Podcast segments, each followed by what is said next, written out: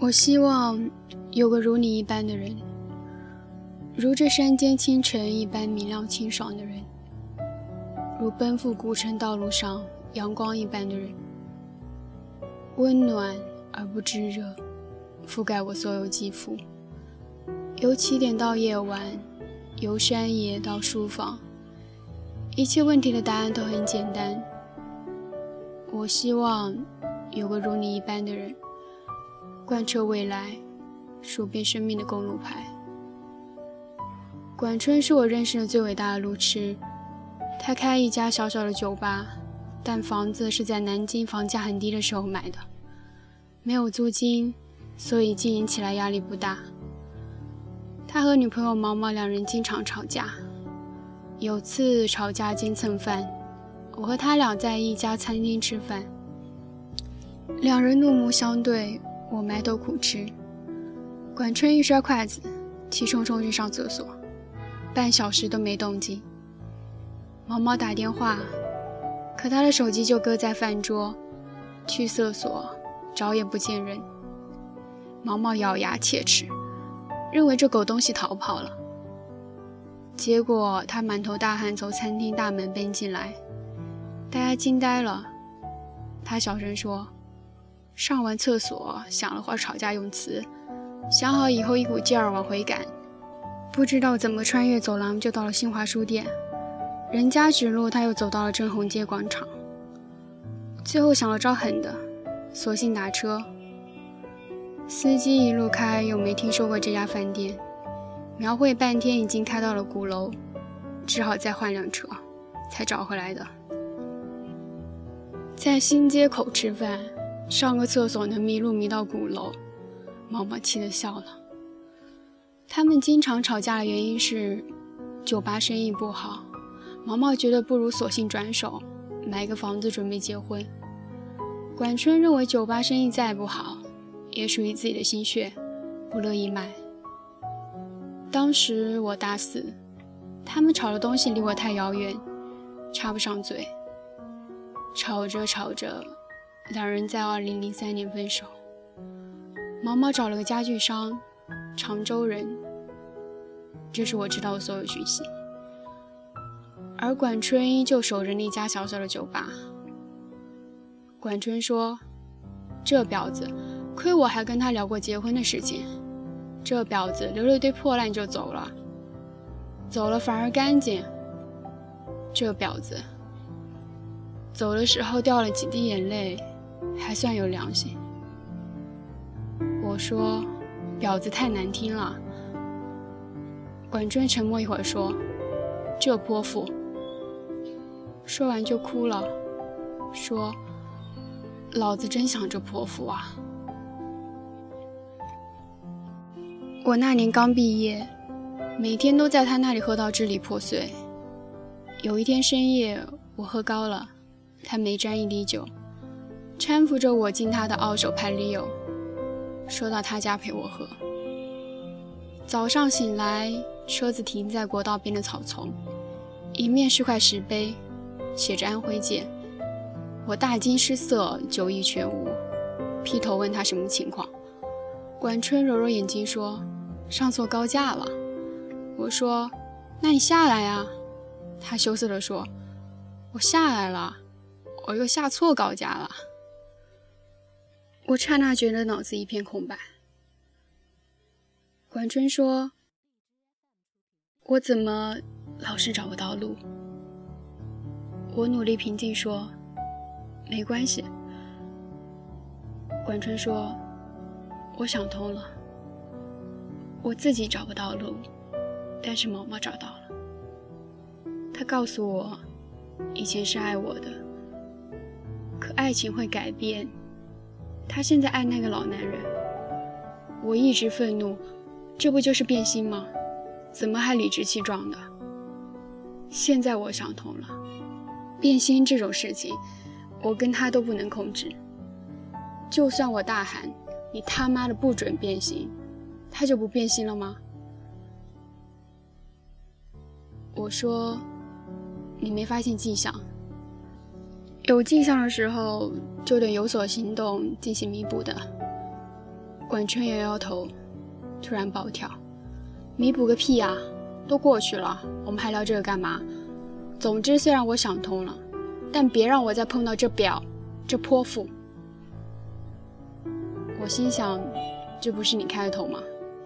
发了会儿呆，我问：“你身上有多少钱？”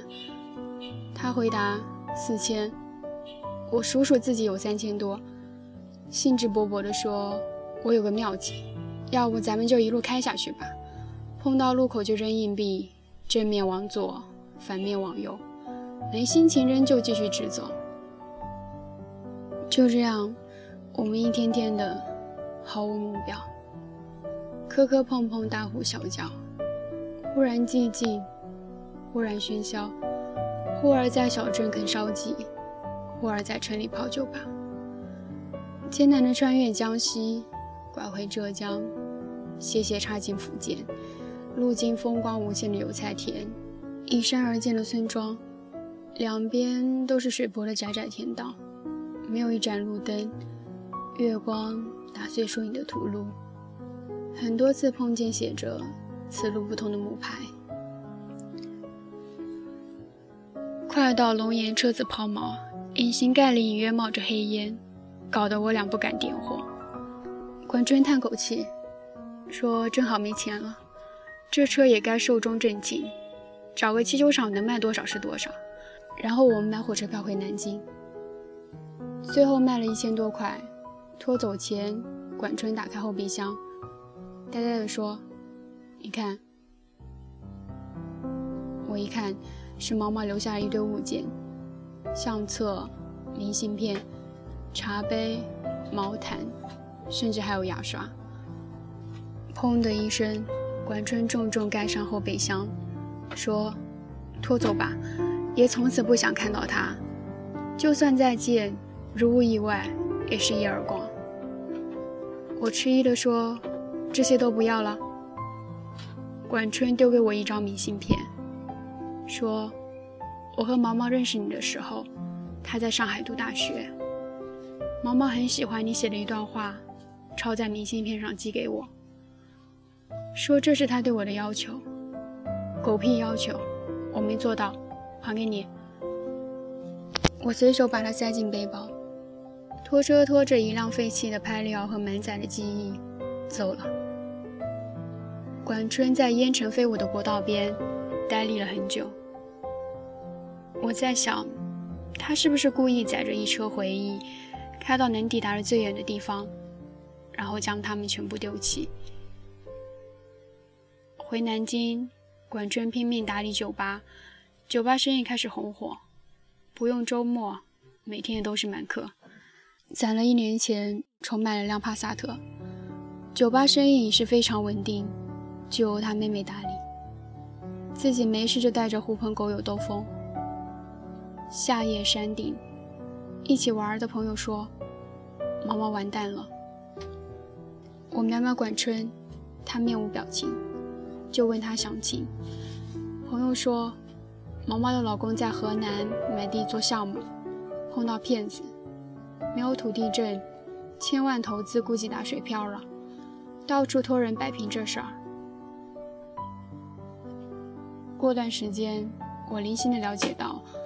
毛毛老公破产，银行开始拍卖他们家的房子。管春冷笑：“活该。”有天我们经过那家公寓楼，管春一脚急刹车，指着前头一辆缓缓靠边的大切诺基说：“瞧，泼妇老公的车子，大概要被法院拖走了。”切诺基停好，毛毛下车，很慢很慢地走开。我似乎能听见他抽泣的声音。管春扭头说：“安全带。”我下意识的扣好。管春嘿嘿大笑，怒吼一声：“我干他变心大爷的！”接着一脚油门，冲着切诺基撞了上去。两人没事，气囊弹在脸上，砸得我眼镜不知飞哪去了。我心中一个声音在疯狂咆哮：“这王八蛋，这王八蛋，这王八蛋！老子要是死了，一定到你酒吧里面去闹鬼！”行人纷纷围上，我能看见几十米开外毛毛下摆的脸，和一米内管春狰狞的脸。图一时痛快，管春只好卖酒吧。酒吧通过中介转手，挣一百万，七十五万赔给毛毛，他带着剩下了二十多万和几个搞音乐的朋友去各个城市开小型演唱会，据说都是当地文艺范儿的酒吧。开一场赔五千。看到他这种节奏，我由衷赞叹，真牛逼啊！我也离开南京，在北京、上海各地晃悠。管春的手机永远打不通，上 QQ 时看见这货偶然在，只是简单聊几句。我心里一直有疑问，憋不住问他：“你撞车就图个爽吗？”管春发个装酷的表情，然后说。他那车我知道，估计只能卖个三十多万。我说你赔他七十五万，是不是让他好歹能留点钱儿自己过日子？管春没立即回复，又发了个装酷的表情。半天后说：“可能吧，反正老子撞得很爽。”说完，这孙子就下线了，留个灰色的头像。我突发奇想，从破破烂烂的背包里翻出那张明信片，上面写着：“我希望有个如你一般的人，如这山间清晨一般明亮清爽的人，如奔赴古城道路上阳光一般的人，温暖而不炙热，覆盖我所有肌肤，由起点到夜晚。”由山野到书房，一切问题的答案都很简单。我希望有个如你一般的人，贯彻未来，数遍生命的公路牌。我看着窗外的北京，下雪了。混不下去，我两年后回北京，没一个月，大概钱花光光。管春也回了。暂时住在我租的破屋子里。两人看了几天电视剧，突发奇想，想去那家酒吧看看。走进酒吧，基本没客人，就一个姑娘在吧台里熟练地擦酒杯。管春停下脚步，我仔细看看，原来那个姑娘是毛毛。毛毛抬头微笑着说：“怎么有空来？”管春转身就走，被我拉住。毛毛说：“你撞我车的时候，其实我已经分手了。他不肯跟我领结婚证。至于为什么，我都不想问原因。分手后，他给了我一辆开了几年的大切诺基。我用了你赔给我的钱，跟爸妈借了他们要替我买房子的钱，重新把这家酒吧买回来了。”毛毛说。买回来也一年啦，就是没客人了。管春嘴巴一直无声的开开合合，从他的口型看，我能认出这三个字在重复：这泼妇。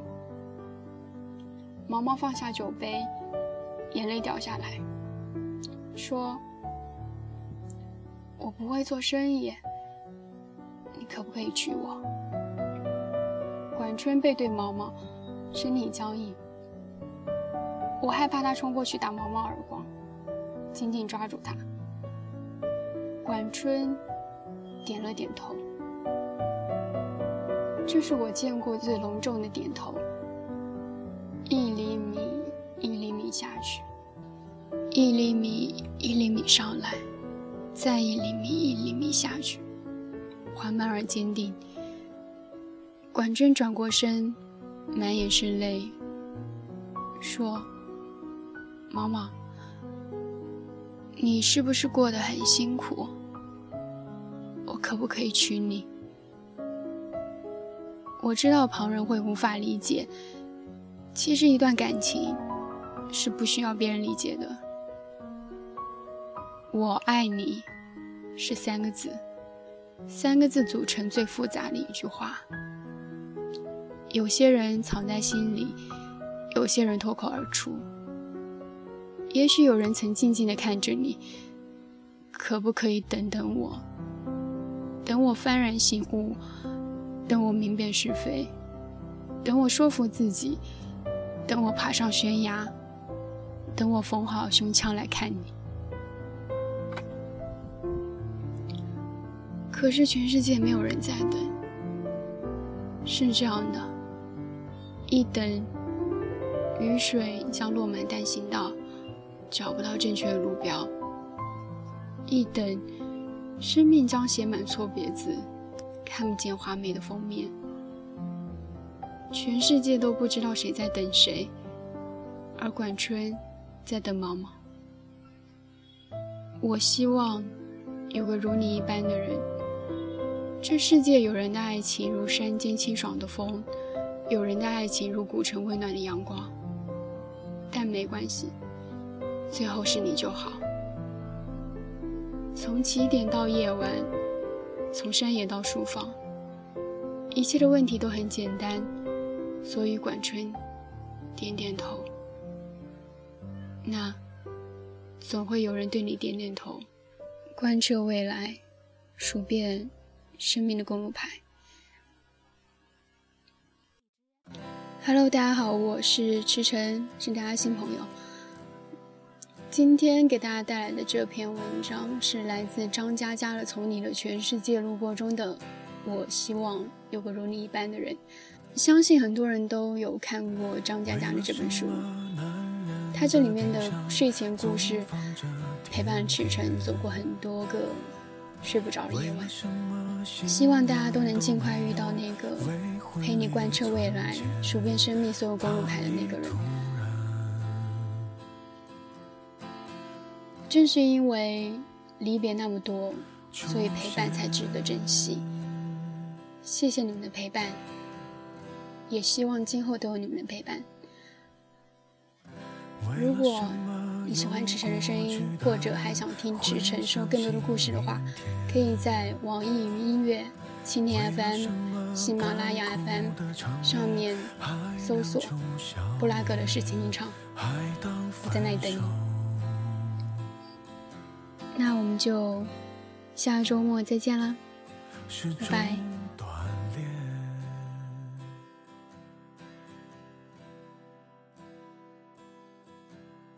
我不是不想不痛不难过，我只是不美不好都不说。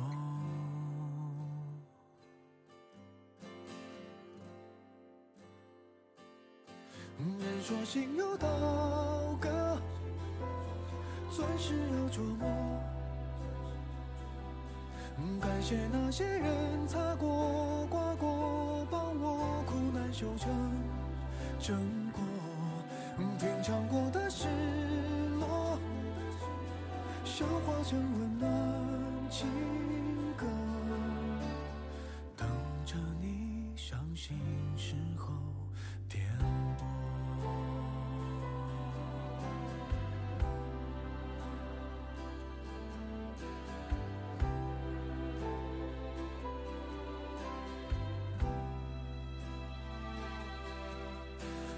好像没心没肺，话很多。我只是不满不足都不说。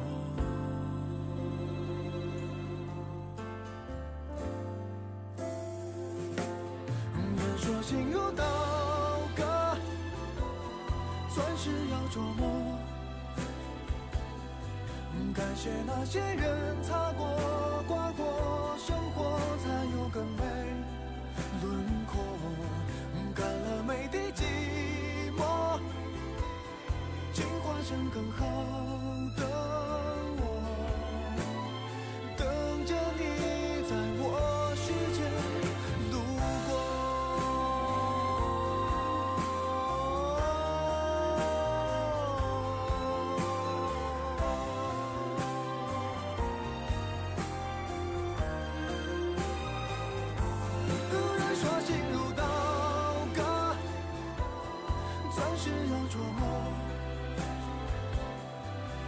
界那些人擦过、刮过，生活才有更美轮廓。